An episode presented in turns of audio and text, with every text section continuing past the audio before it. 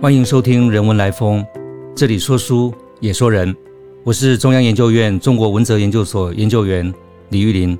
今天与大家分享的是贺景斌小说中的虚拟世界。相对于西方科幻文类的蓬勃发展与晚近中国科幻文学的兴起，台湾的科幻文学发展则显得有点落寞萧条。但在屈指可数的作家中，例如大家耳熟能详的张西国、黄海、叶延都、张大春、黄凡。甚至平路等人仍然善用着科技文类特有的特质以及形式，结合在地社会的内容与题材，发展其各自的文学特色与关注的主题。近年来，科幻文类更是蓬勃发展，作品也相继推出，例如易格言的《释梦人》，骆以军的女儿高一峰的《二零六九》，以及林信惠《瑕疵人形》《零碰触亲密》等等。我今天想跟大家分享的是。台湾作家贺景斌的小说《去年在阿鲁巴》这本小说是属于赛博朋克次文类的作品。小说内容则体现了数位资讯时代下的社会情境与生命的样态。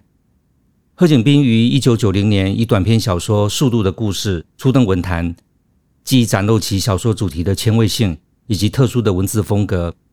二零零五年集结其他作品出版同名小说集《速度的故事》之后，陆续出版的作品还包括。去年在阿鲁巴和我们干过的蠢事。今天我想谈的是去年在阿鲁巴这部作品。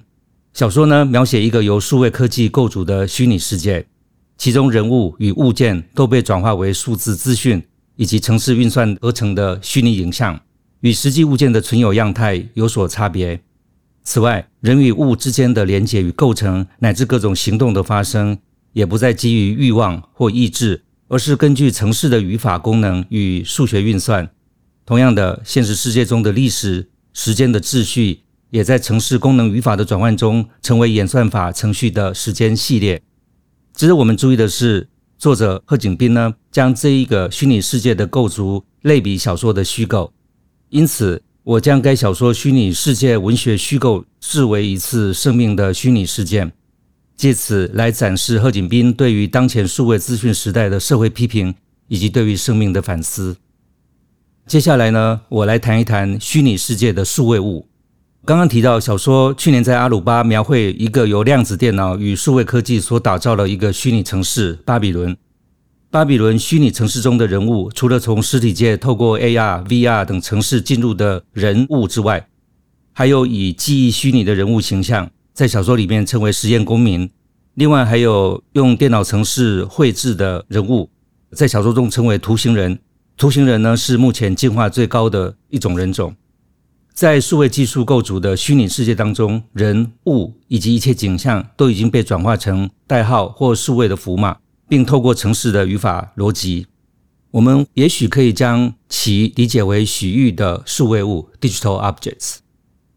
根据许玉的定义，数位物不再是相对于主体认知的对象，也不是实际的感知经验，因为我们无法经验数字的运算，而是一种与其他科技工具共同产生的状态。数位物是一个相对模糊的概念，它可以是资讯的数据、后设的语言、数据格式，或者是其他东西。但重要的是，这些物件都在语法化的程序当中，与其他的物件形成某种数位的环境。这一观点呢，有助于我们理解小说中人物在虚拟世界中的活动，以及不同物件彼此之间的连结与关系的构成。当男主角 L M A 与 R M N 在指甲彩绘沙龙初遇的时候，小说这样描述：突然，他达到数位式的、阶梯式的、断断续续的高潮。他的指甲陷进了我的手心，我仿佛看到他的指尖闪闪发光。这些描述的确提醒读者，两人的交流是属于数位事件，事件发生的场景也在数位科技建构的虚拟环境中。更直接的描述，应该是两个人在虚拟酒店相遇的时候，主角 L M A 启动身上虚拟性爱驱动程式，准备进入 R M N 身体内部时，小说描述的是两组晶片之间的交谈或咨询沟通。这些赤裸的描述凸显数位物的连接与运作的逻辑，包括。预先设定的城市语法、应用城市的功能性运算以及关系性的科技环境等等。如此一来，性爱的身体、行为、姿势，乃至于射精的行动，早已转译为城市演算法的沟通程序，也因此，城市彼此之间是否相容成为首要的问题。尽管高潮的性征可能是进化的偶然，但在性爱城市运算的程序中，显然已经成为必然。况且，性爱活动使得两个物件连结，并形成特定的关系模式。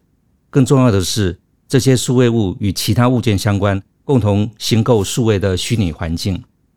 值得注意的是，物件同样具有能动性，也能够启动并参与这一虚拟世界中系统组配的程序。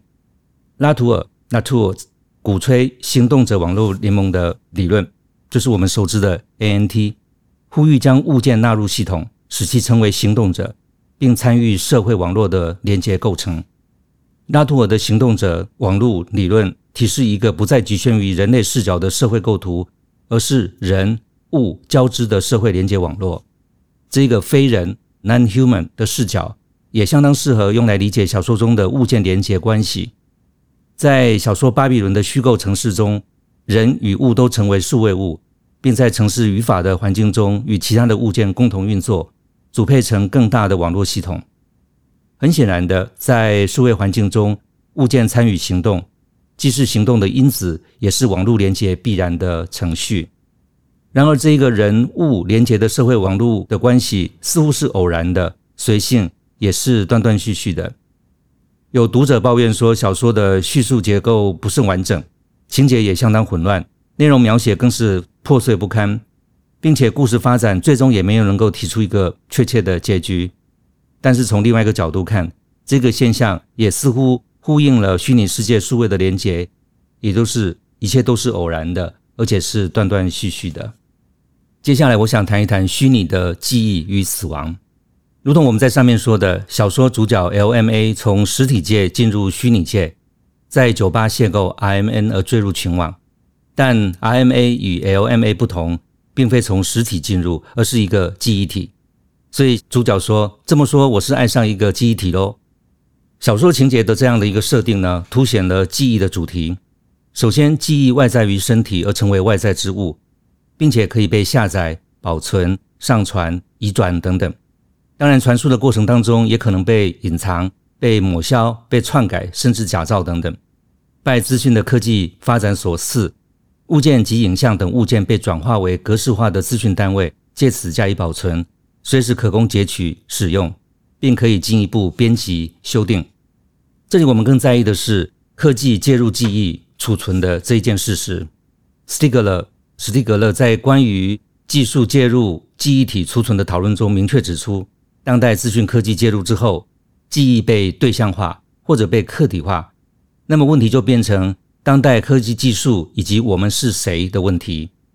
在斯蒂格勒关于文明与技术关系的构图当中，生命被理解为一系列外部化的程序。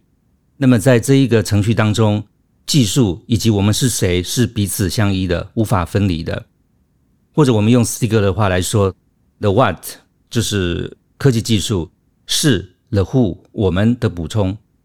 斯蒂格勒的观点呢，提供了小说中人物虚拟存在的基础。身体与科技已经不可分，两者互为一体。但在小说中，RMN 执意重回实体界来寻回自己原初的身体或者是肉体。他深信那里埋藏着自己的身世，仿佛确信自然的有机体可以保存完整的记忆。但这样的设定可能将记忆推入某种循环论证。现实世界中的记忆与虚拟世界一样，可能被篡改，也可能一开始便出于伪造。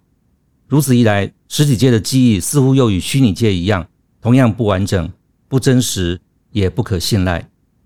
但这并不是说小说前后自相矛盾，或者说陷入某种虚无主义。相反的，小说借由主角在实体界与虚拟界之间的往返或不能往返。复杂化了关于记忆的论证。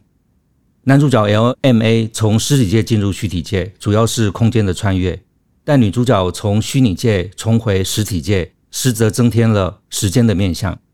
小说叙述弥漫着对于过去的怀旧氛围。换句话说，过去的记忆构成了主角的生存处境，并导引着主角的行动策略。更重要的是，时间性重新规范了实体界与虚拟界之间的连结。因此，呈现一个特殊的时间结构，标志着作者关于时间的思考。从这一角度看，小说中实体界的过去时间既非与虚拟界的现在时间明白区隔，两者的关系也非线性的前后关系。相反的，过去在程式语法的运算程式中成为记忆。换句话说，过去作为记忆在虚拟界中的现在时间中呈现，并化为行动而获得意义。更确切地说，小说的故事作为一次记忆的事件。将未来的期待置入过去经验的回忆与遗忘之中。小说另一个关于时间的思考，则是死亡。在技术操作的层面上，虚拟界的死亡意味着 delete 或者删除，但删除并非真正的死亡，充其量不过是技术上的暂时消失或不再显影而已。况且，数据资讯中仍然保留删除的记忆轨迹，因此删除既未曾死亡，也未曾消失。但在小说中，女主角 R M N 确实经历两次死亡，或更确切的说，两次死亡的记忆持存在虚拟界的现在时间性中。这里死亡的记忆无宁是重生的记忆，正是经由死亡重生才成为可能。